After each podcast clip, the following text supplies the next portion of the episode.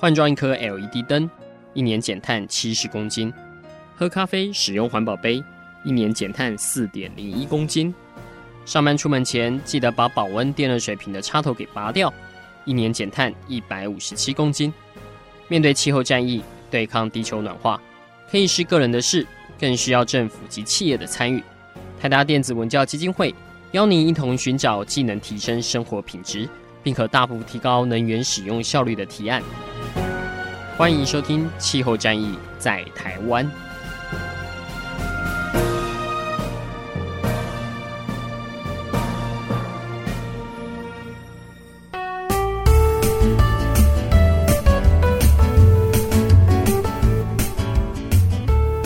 各位听众朋友，大家好，欢迎来收听这一集的《气候战役在台湾》，我是主持人。台大电子文教基金会的高一凡哈，那我们今年的夏天已经应该已经算过去了啦哈，那所以现在气温慢慢低着下来，那目前看起来呢，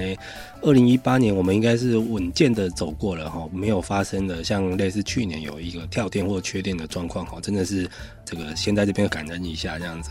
那不过每年的夏天，大家都会开始讨论到各种节能的方式哈，希望说不要让我们的用电那么吃紧。那我们台达也是常年在呼吁，在是不管是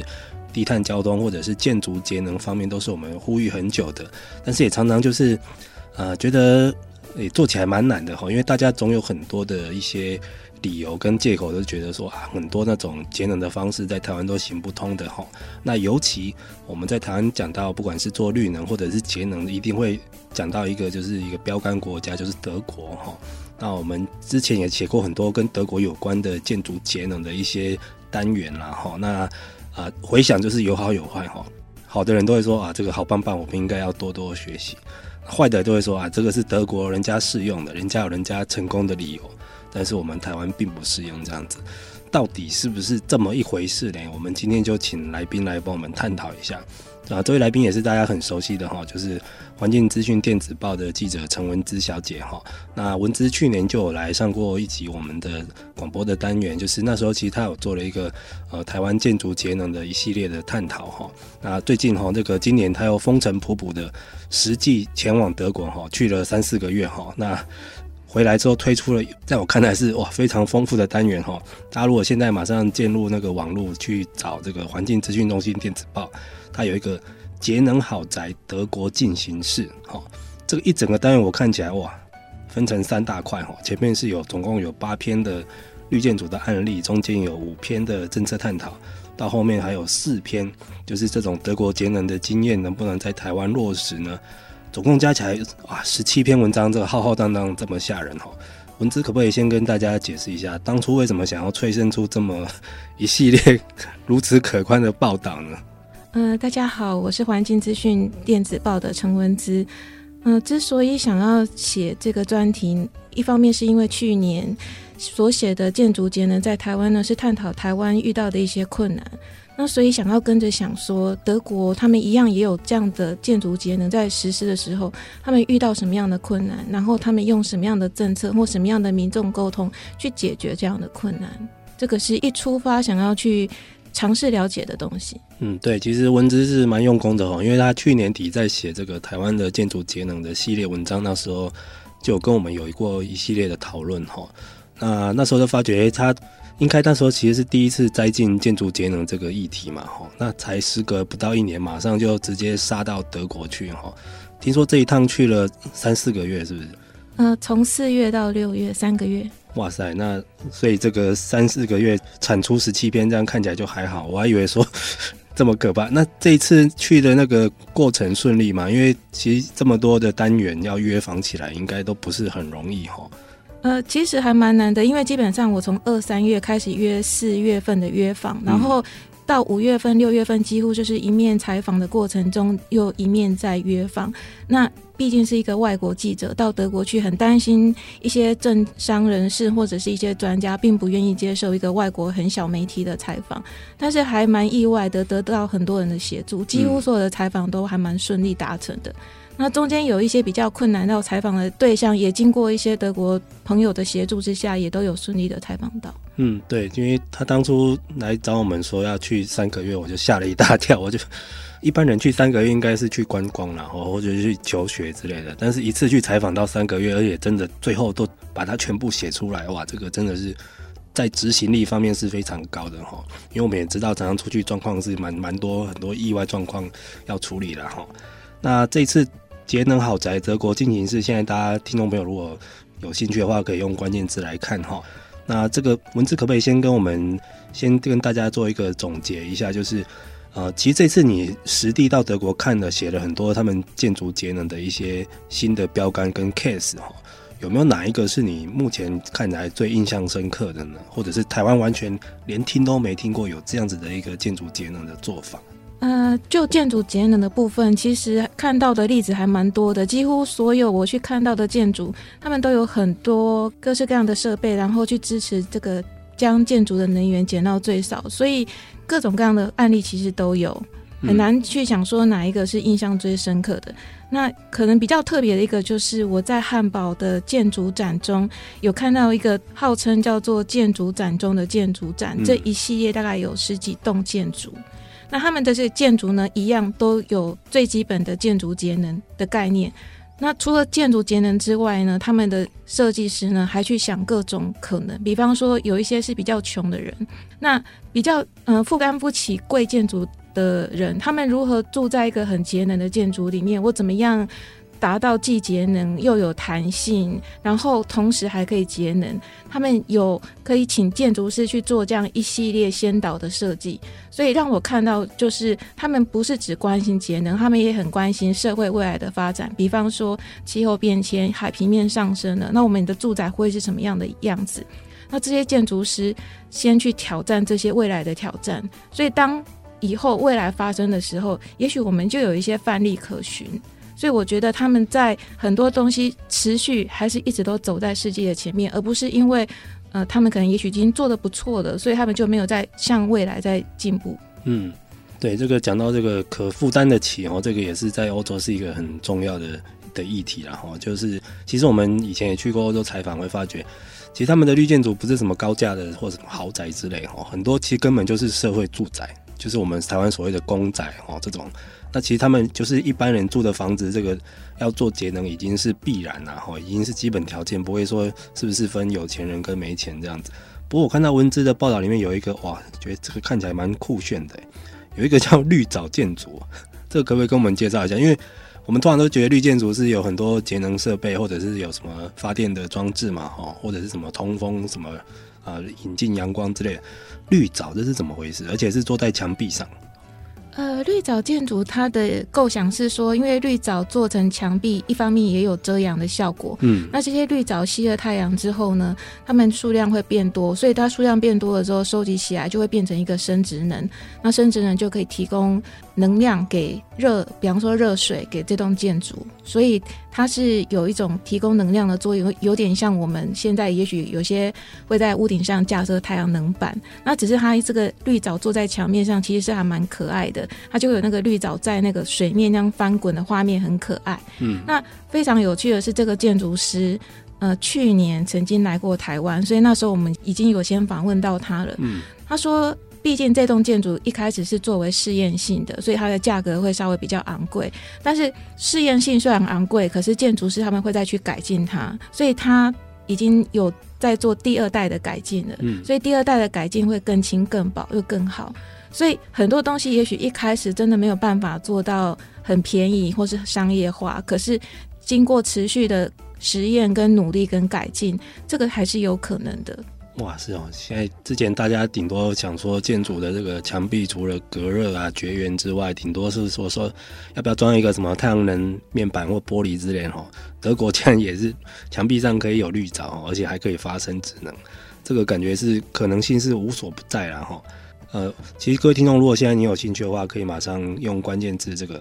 德国豪宅节能进行式哦，这个里面总共有十七篇文章，真的是非常的丰富啦。那今天其实我们也可能没有办法一次完成介绍给大家，所以大家要花时间可以去慢慢去看哈。相信你看完一定会很有收获的。那各位听众，我们先休息一下，下一阶段我们就来实际从德国的这个节能政策面是怎么样一步一步去让社会适应它不断加严的这个节能的标准。下一步我们来探讨这个部分。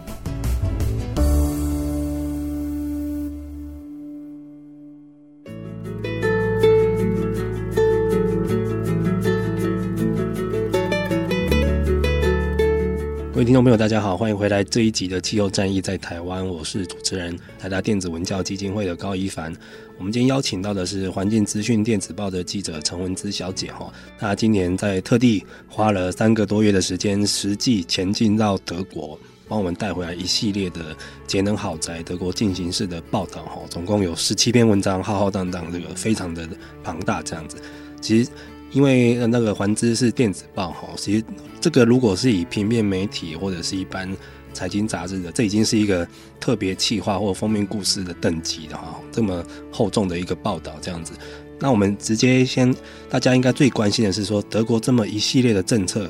是怎么去堆叠而成，让民众让社会慢慢适应了，不会有什么杂音或反对的声浪哈。那其实因为台湾每次在推建筑节能的标准，通常只是。指纹楼梯响了哈，当你想要把一个标准或者是新的法规宣示出来的时候，就会开始遇到很多反对压力，然后遇到反对声浪之后，政府就会缩回去这样子哈，所以就蛮可惜的。但是应该德国也有这样的社会民情啊，那他们是怎么克服呢？好，我们先来问一下文姿哈，文姿你这一次去，其实我觉得他的德国这方面的历史也整理得蛮好的哈。其实德国是从几乎四十年前，一九七七年就开始设计建筑节能的标准了。这方面的历史脉络，可不可以跟听众朋友介绍一下？嗯，好的。我不知道大家还有没有印象，就是一九七零年代那时候有个石油危机。嗯嗯、呃，可能因为我年纪的关系，我其实有点不太记得了。那老一辈人会跟我讲说，那个时候德国他们就有一个叫做无车日。嗯、那这个无车日跟现在的无车日有点不太一样。现在无车日是为了健康环保，所以大家那天就是不要开车。那德国那时候因为石油危机，能源已经储存量非常的低，嗯，所以那时候的无车日是真的因为没有油了。那所以政府就一开始就开始催生各种各式各样的节能法规，所以在这样的情况之下，从一九七六年就有节能法的出现，然后一九七七年就开始规定，就是一些隔热跟暖气的设施都要做一些节能。那从这个之后开始，每隔几年呢，就会把这个法规再加严一遍，比方说你可以排多少的热能。需要多少的热能？一栋建筑物，然后每隔几年就会把那个需要的热能再降低一下，再降低。那到最新就是明年初，二零一九年，建筑近零耗能就要上路。所以就是说，他们先上路的话，是针对于新的公有建筑先开始，然后接下来才会是新的一般建筑。那二零一九年要上路的这个是接近，就是这个建筑物要接近没有耗能。哇，所以这样四十多年来一路演进哈，其实从这个文字的这个文章里面有一个图表哈，我觉得是蛮适合大家来看一下。其实他们在一九七六年是先宣布了节能法，隔年就马上第一个标准就出现了哈。那其实这边有一个图表是写说他们，呃，我们现在在看建筑的耗能强度，通常是讲所谓的 EUI 哈，就是每年每平方公尺面积的用电几度这样子。德国那时候一九七七年宣布的时候是大概。超过两百五哈，那它就不断的降低哈，像一到八零年代、九零年代又一直降低，它这个总共做了六次的调整哈，到了二零一四年那个版本已经降到在每年每平方公尺只能用五十度以下，所以大家就可以知道，它大概每隔几年就会降一次。那降一次之后，民间的建筑就有有一个缓冲期，让它去适应，而且是要政府是要让民众知道说，我会越来越严格，所以你必须去适应。像现在要宣布的就是之后要接近零耗能了哈，这在台湾听起来已经是觉得不可思议。现在台湾可以达到零耗能的建筑，全国数下来应该没几栋，那德国是有可能从明年开始会变成新建筑的一个标准哈。但是文姿，我们刚刚也提到过，通常。台湾就是公布标准的时候，民间就会闹啊，开始闹。德国不会吗？呃，这边可能要分两个部分，一个就是民众一般的建筑。那我也蛮好奇这一点的。呃，在民众一般的建筑，他们有一个提供一个贷款，叫做 KfW，它是由德国复兴信贷银行所提供的贷款。嗯、只要你的房子建的比国家规定的更好，那你它有一个。就说要好到多少，可能要好到七十趴或是三十趴的更节能。那根据你好到不同的程度，它就会给你更多不同的贷款。嗯，那因为这个贷款还蛮吸引人的，所以很多民众他要盖房子的时候，他会一开始就设定目标：我要盖的是 KfW 七十，我要盖的是 KfW 五十五。嗯，的房子，所以民众因为有这样的一个诱因在，他们会很高兴的去盖的更节能。所以他们当民众已经盖得更节能的时候，政府要把标准提高，这个方面民众是比较没有声音的。但是另外一方面就是建商，嗯，建商他只要很快的把房子盖好，很快的卖出去，他就可以赚很多钱，他并不需要透过这种贷款的机制去得到补偿，他越快把房子卖出去，就可以得到一个很好的回馈，嗯，所以反而是建商他们建的房子，并没有比国家标准好很多，而是就是符合国家最低标准这样子而已，嗯，因为我看到这个文章里面有一个标题，就是说。其实民间大概有二分之一的建筑都已经是超越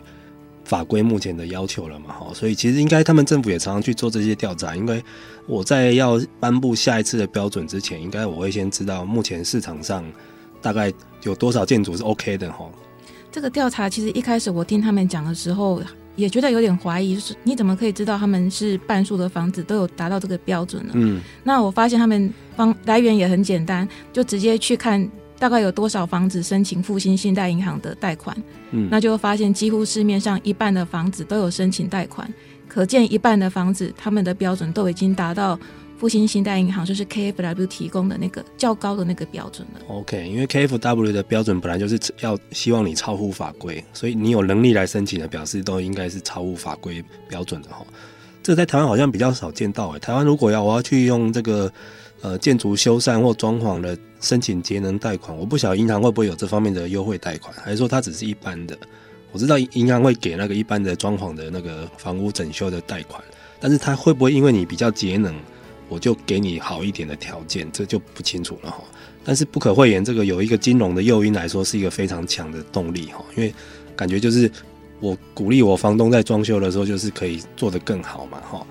好，那我看到其实它还有一些单位都是有在呼应政府的这些政策哈，像有一个叫企业能源效率推动协会哈，DENEFF，这个听起来蛮不可思议的，是企业集结起来。希望政府制定更节能的法案，竟然有这种事啊！呃，对，这个也是还蛮好奇的一点，因为一般来讲，企业通常都很怕政府，比方说调涨电价啦，或是加严标准啊，空污标准加严啊。那因为这些企业他们有一个特色，他们都是做节能设备或者节能服务的企业，嗯、所以当政府有提供一个很明确的，我未来要呃达到多少节能标准。的目标的时候，其实对于这些企业来讲，等于是一个很大的诱因，他们就可以有更多的生意。但是对于其他企业来讲，如果政府可以把他的目标讲清楚，他也可以预期说，我未来会有什么样的政策，我需要做什么样的配套。那企业常常讲一句话，就是他们其实不怕标准加严，他们怕的是标准不确定。嗯，不确定性反而让企业更觉得这是一件更无法决定的事情。嗯，对，其实我觉得这样的事情在台湾也蛮常见的，就是其实坊间已经有蛮多都买得到也找得到的一些节能的系统或商品哦，但是为什么不愿意用呢？就是其实你政府颁布标准，就是有人受利，但是也有有可能有人受害。但是到底哪方面的声音比较重要？这个时候政府要去拿捏，你到底整个国家的节能减碳的目标定在那边，要不要去遵守？哦，不然有有时候真的是会被同一批人一直把持住，那个法规是永远不会进步了哈。那这次文字的文章，我看到有一个单位，我觉得蛮好玩的哈，这是一个非常亲民的组织哦。如果有一个消费者组织联会哈，叫 VZBV 哈，他竟然可以帮一般人做这个建筑节能的诊断啊！这个真的是太好了，不晓得我们台湾有没有这样的单位？其实它这个单位用中文比较相当的单位来讲，有点类似像消基会。嗯，那它是一个消费者出发的一个单位，所以当刚开始政府颁布一九七七年颁布这个节能法规的时候，嗯，很多建筑师民众都不知道该怎么样去配合，所以他有一点是站在消费者的立场，然后我去。帮助消费者去认识这个法规，然后消费者不知道该怎么做的时候，我去协助你该怎么样的做。所以，它其实有一点是站在消费者跟政府之间的一个角色。那它也有承接政府的经费，然后去各个帮或者是各个城镇去帮忙做节能。所以，它的分布的地方非常的广。对，其实我觉得我们台湾应该有一些民间这样的单位哈，但是我据我所知，可能是比较偏环保团体这方面哈，反而是我们台湾的消费者团体比较没有在做这样的一些服务哈，是有点可惜。那看政府如果未来有没有相关的经费，可以委托民间有意愿的单位来帮忙做这样的很亲民的诊断的服务哈，而且不用钱，应该大家做一下诊断都都没事嘛，哈。好，那我们这边先休息一下，下一段我们来谈谈看，啊、你以为德国推建筑节能很顺利吗？其实有一批人很不配合哦。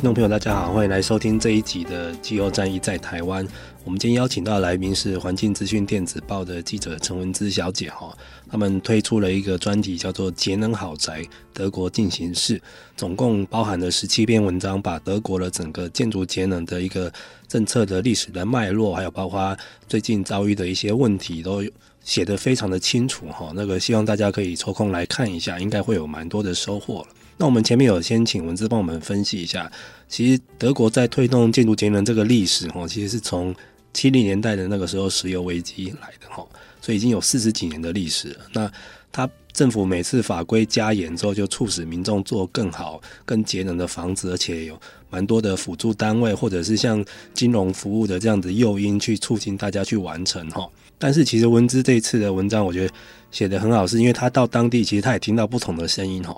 并不是每个德国人都像我们大家觉得啊那么环保爱地球哈，政府只要公布了我就配合，也是有人不配合这么这些建筑节能的一些新的要求，或者是他也觉得我这个房子好好的干嘛动它这样子哈，就是他可能对这些节能法规是没有感觉，没有诱因要去动的哈。那其中有一个就是像文姿刚提到的，有一些建商，建商就是巴不得房子盖完了赶快脱手哦，最好不要再烦我了这样子，卖越多越好，所以他们通常会盖的是。呃，合乎最低标准的哦，并不会刻意要超前政府的期待。那另外一片，我这次就觉得非常 surprise 啦，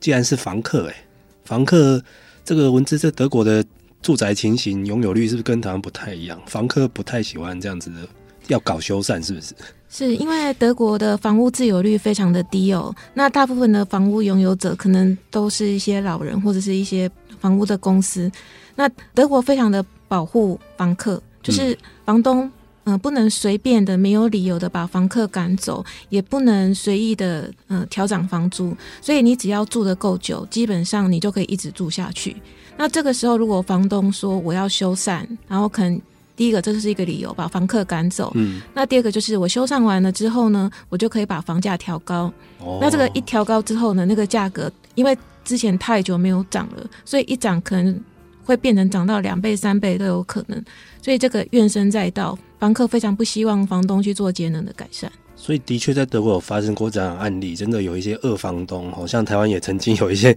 二房东的新闻，哈，很占版面，这样就是借故节能修缮之名来行拉抬房价之实，是真的有这样的事吗？呃，曾经访问过一个议员，他说这个是真的，他确实有一个民众跟他陈情反映，那他之前在柏林，因为已经住很久了，他的房价非常的低。所以他的房东就是一修缮完，想要调整的房价幅度非常的大，已经是他无法负担的。所以该怎么样解决这个房东房客的问题？这个也是德国在建筑节能的法规要如何去调整，这也是一个很大的问题。嗯，对，这倒是一个跟台湾很不一样的地方哈，因为其实台湾的。呃，可能东方人很爱买地，很爱买房子之类的。我们的房租自有率是高的哈。据这个政府的统计，我们大概百分之八十的人名下是有房产的哈。那德国那种欧洲社会那种以房客、以租房为主的社会形态，这倒是跟我们有蛮大的差异哈。诶，那这样子，他们政府有因为这样做一些什么样的处置吗？因为我看到还有另外一个是那种高龄长者。哦，他们很多有房产的人是老人家，老人家通常也不喜欢房子这样敲敲打打的哈，这种现象搞不好也会讨厌也会面临到哦。呃，台湾应该是也是有可能，不过因为德国老年人拥有房子的比例又更高，因为第一个是年轻人也买不起，然后房客又得到很大的保障，所以他们也不太会想要去买房子。那老年人他第一个不喜欢修缮，第一个就是因为修缮可能会遇到很多技术上的问题，嗯、你要去找建筑师、找技师，然后这件事情非常的麻烦。那第二件事情就是敲敲打打。这个对于老年人，他也在讲，这也是很麻烦。那第三个一个，比方说他们要去申请贷款的时候，因为他们年纪大了，银行可能也觉得风险比较高。哦、也是，嗯，对，不晓得你还有几年可以还钱，搞不好会变成那种申请贷款的某种弱势这样子。呃，有点类似像这样的状况，所以种种原因呢，老年人确实是比较不喜欢去做整修的。嗯，对，这个都是一个蛮真实面的报道哈，也证实说，其实我们这个报道里面并没有一一昧对德国这个歌功颂德，这样他们也是面临他们的一些目前的遇到一些挑战哈。那我们接下来谈谈，就是过去只要在讲德国的建筑节能的做法，通常我们都会讲到他们有一个能源护照这件事情。就是房子在交易的程序中，必须要出示能源护照，把这个房子的耗能或节能的特性要展现出来。那甚至于说，它会影响这个交易的行情这样子。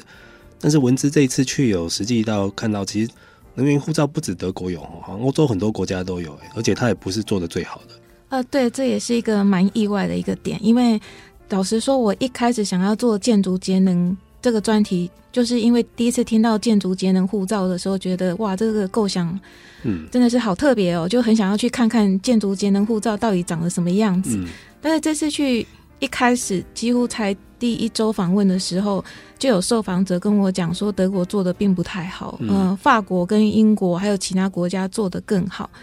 那在后来的采访中，开始陆续的发现，原来。节能护照这件事情并不是德国发明的政策，而是欧盟要求二十几个欧盟会员国都要做的一件事情。嗯、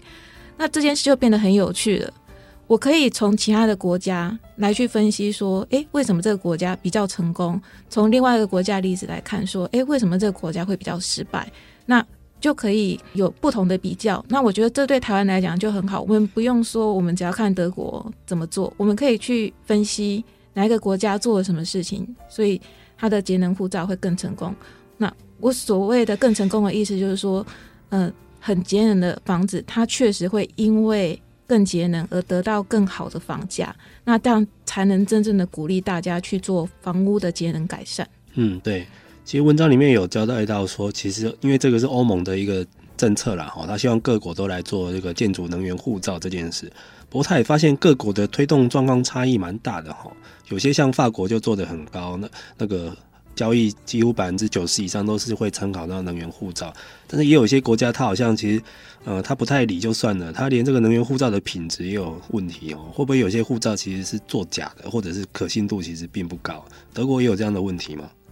啊、呃，其实德国也有这样的问题。能源护照怎么样去计算说这个房子的能源是多还是少？这个计算的公式呢，是各国自己去计算的。嗯、那计算的人，比方说他在计算这个窗户，或计算这个冷气，或者计算这个暖气的时候，他有没有漏算了什么东西？这个都会影响到。这个数据的可信度，当这个数据的可信度不高的时候，大家质疑说：“那你这个算得准吗？”那如果我觉得你算的又不准，没有真的帮我节到能，那我为什么要相信你的节能护照？所以，怎么样的执行也会影响到大家对节能护照这个资料的信赖度。嗯，那不过这次去也有发现一个新的新的点，我觉得蛮好玩的哦。现在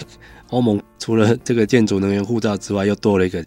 叫建筑翻修护照，因为现在其实发现很多新建筑已经不是节能的黑洞了哈，是既有建筑才是。这么多老旧建筑其实是必须要从修缮跟翻修去做哈。这个文字可不可以跟我们讲一下，这个翻修护照是什么东西？它跟这个能源护照有什么差异吗？呃，能源护照主要是透过揭露。就是比方说，诶，这栋房子很节能哦，所以它会比较贵，因为告诉大家这个是一个好房子。那翻修这件事情呢，德国人他们也认为这是一个很私人的东西，我要怎么翻修是我家的事情哦，所以它并基本上并不会对外公开，这是第一个差异。那它之所以要存在呢，是为了要帮助大家更有效率的去翻修。比方说，我打算要去翻修，呃，冷气。那我也想要去翻修窗户，那我把窗户做得更隔热，我冷气就不用买那么好的冷气，这两个是并行的。嗯，可是我的钱一次只能换一个。嗯，所以也许呢，如果我有一个很长期的规划，我知道我现在只能换冷气好了，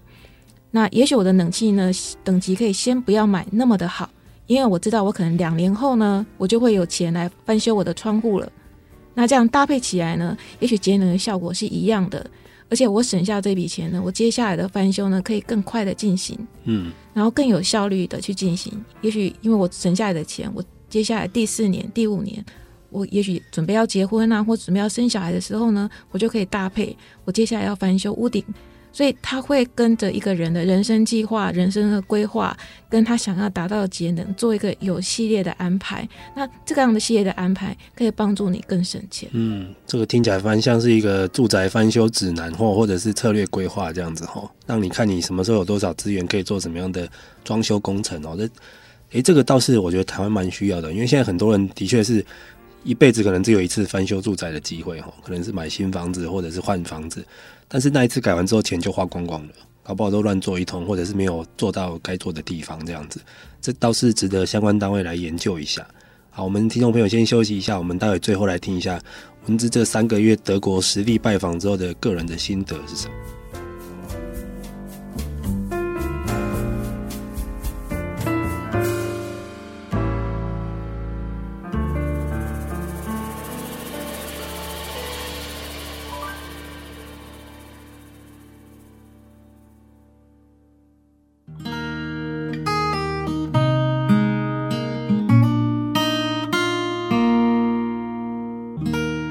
位听众朋友，大家好，欢迎来收听今天的气候战役在台湾。我们今天邀请到的来宾是环境资讯电子报的记者陈文姿小姐哈，她去德国三个月做了一个非常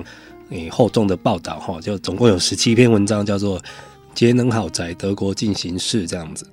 那希望大家可以抽空来看一下，因为我觉得她大概把目前德国面临到的建筑节能的一些，不管是法规面的进展，或者是甚至遭遇到什么样的障碍哈。都交代的蛮清楚了哈，这证明德国也不是神呐哈，他们真的是一个四十多年来一个建筑节能的历史的脉络，这样一步一步有到今天的一个成就。那也是台湾常常想要学，但总觉得学不来，到底有哪些盲点呢？或者是哪一些我们的气候啊跟地理形态就是跟他们很不一样啊？要学什么呢？文姿，你会不会常常在写这样的文章都遇到一些不管是网友或者是读者这样的质疑？像其实今年最有名的就是，今年我们到时候如果要 Google 回顾一下跟德国有关的十大新闻，应该会出现这一则哈，就是我们的国发会主委陈美玲哈，她在今年大概五月多的时候有去德国做参访哈，然后就留下一句名言，这可能也有被断章取义之嫌了哈，就说德国人都好节能哦，都房子里面都不用开冷气，也觉得很凉爽这样子，就被网友骂翻，就说德国才几度啊，我们才几度。他们当然不用开冷气了，这个发言太瞎了，这样子哈。文姿会不会常常遇到这样的 challenge？就是德国经验并不适用台湾。这个说起来还蛮复杂的，层面其实很广。那如果很简单的就讲说德国经验不适用于台湾，我觉得太快否定了。我们可以更深入的来看，第一个，德国是不是不需要冷气？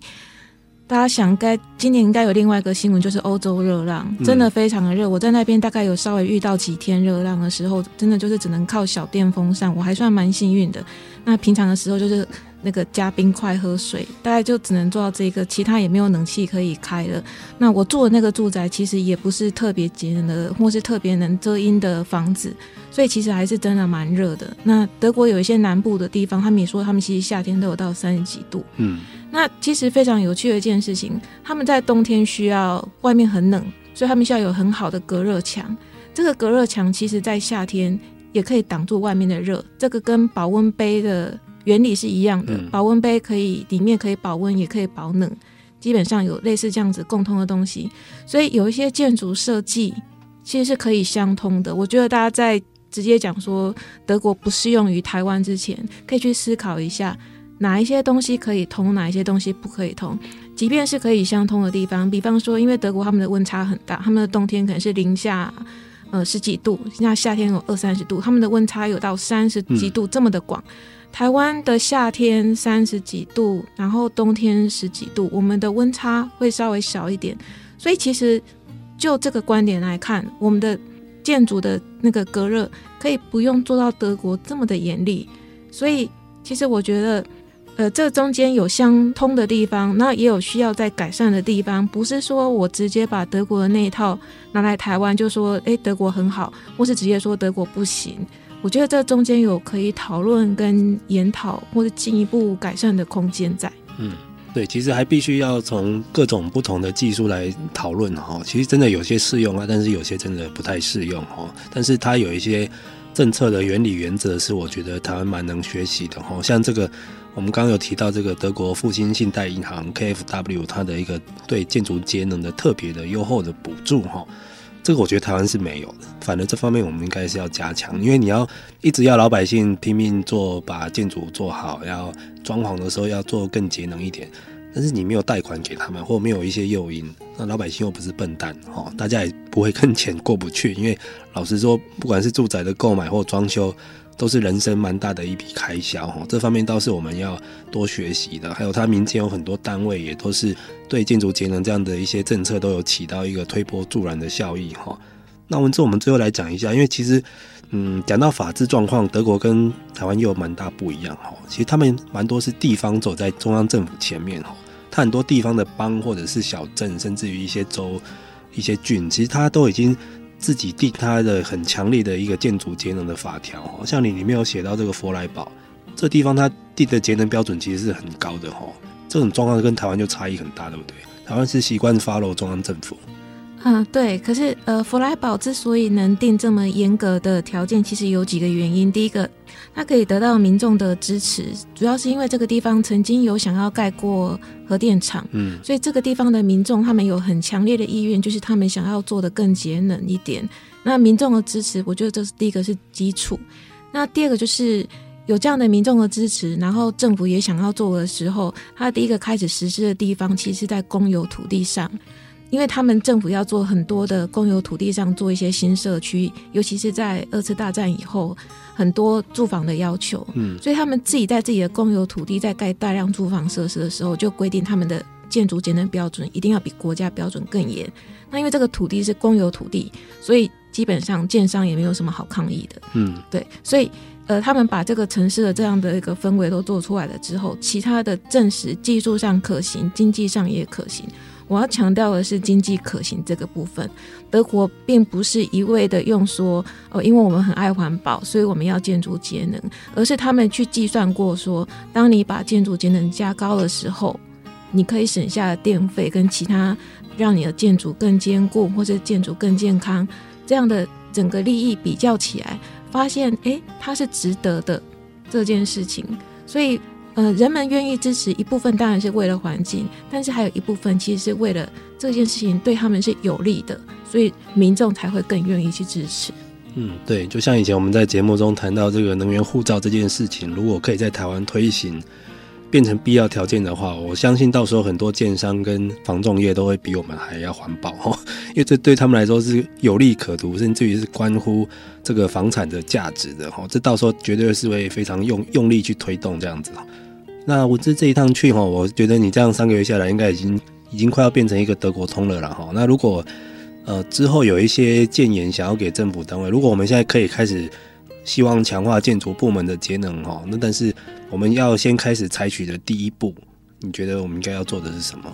嗯、其实当初做这个报道，第一步是希望能让更多的民众知道，原来我们是可以从建筑本身。而不是说呃只有换冷气这样就足够，我可以从建筑的本身去加强这个建筑的节能。毕竟我自己本人 本身也是在二零一七年才知道，原来建筑可以做到这样的程度这样子。嗯、所以第一个步骤是希望说，呃，也许可以更多的民众知道说，哎，原来建筑还可以有这么多的潜在的能力可以可以发挥。那欧洲他们做过一个统计，大概是建筑大概耗的能量大概占全部的三分之一左右，其实是相当相当可观的。那第二件事情是说，政府可以做什么？举德国的例子，德国在定法规之前，他们其实先在全国各地找了四百栋房子，然后去做试验，去做说，诶，新建筑、学校建筑、办公建筑，我要做节能的时候，我可以做什么样的改善？然后会花多少钱？然后大概要怎么样的代价？干嘛？所以等于是说，他们有掌握一个很好的资料库。在不同的环境、不同的建筑类型之下，去要做什么样的节能，要花多少时间、多少钱？那接下来他们才可以定下一步的法规，或是定下一步的补助，我补助多少是合理的，民众可以负担的，我怎么去说服民众？你只要做这些事情，你就可以达到什么样的标准？所以我觉得拥有一个科学证据这件事情是重要的。那这个东西需要政府带头。那所谓的建筑，如果你要去做一些改善，其实都是一笔大投资。如果希望说由建商自己发起，然后来做一些试验性的话，我觉得建商应该不太。不太有机会去做这样的事情，我觉得政府可能还是需要出来做一些更完整的、比较全面性的计划。嗯，对，其实呃，因为我们台达在台湾推建筑节能这么久哦，其实我们也大概知道一些死穴在哪里了哈。因为通常第一个法条不要求是一个很大的问题，呃，法条不要求你这个不管是房客、房东或建商，他就没有一个遵守的动力。那第二个就是，其实在这些技术上，其实很多东西都找得到了，很多技术都有。不管是从国外买来，或者是我们本土研发，都只要有时间、有成本，花的成本都做得到。重点是那个决心的问题。好了，就像大家如果现在看到我们政府的首长，他今天如果他办公的地方，他的住家是一栋节能住宅，是个绿建筑，哈，而不是说这种说不准员工吹冷气的那一种节能，哈，是他先天在设计上就已经非常节能减碳了。我觉得其实这样就有一个示范的效果，他会跟社会示范说，其实我。首长是重视这件事情，所以下面要定法条，要去定规定，就会快一点。哦，不是说一套做一套。大家还记得吗？今年今年夏天之前曾经有过一个讨论，就是说要不要中小学要开始全面普及的装冷气这件事情。当初就引起了正反两方的各种讨论。哈，支持者是说，对啊，我们小孩子上课都一直流汗，很辛苦啊。那反对方是说，天哪，那这样子建筑部门要增加多少用电量了？哈。就都有理由啊，都对，但是它根本的解决是要解决我们这个 建筑一点都不节能哈，夏天还特别吸热哈，那冬天还特别冷这样子，这个根本是违背时代潮流。那这个事情政府必须要去呃从源头去解决它的一个问题这样子，那不要老是羡慕德国，人家做得很好，人家做了四十几年呢，那台湾现在一直在动嘴巴，但是都没有在做哈，所以再看的话，看四十年也不会像德国一样好了哈。好，那各位听众，如果您对今天的呃内容有兴趣，可以登录这个环境资讯电子报的节能好宅德国进行式来看一下文姿的呃非常精彩的十七篇的报道哈。那今天也谢谢文姿来到我们现场，谢谢一帆，各位听众，我们下周见，拜拜。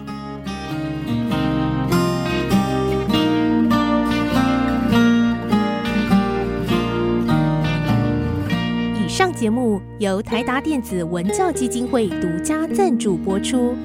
台达电子文教基金会邀您一起环保节能爱地球。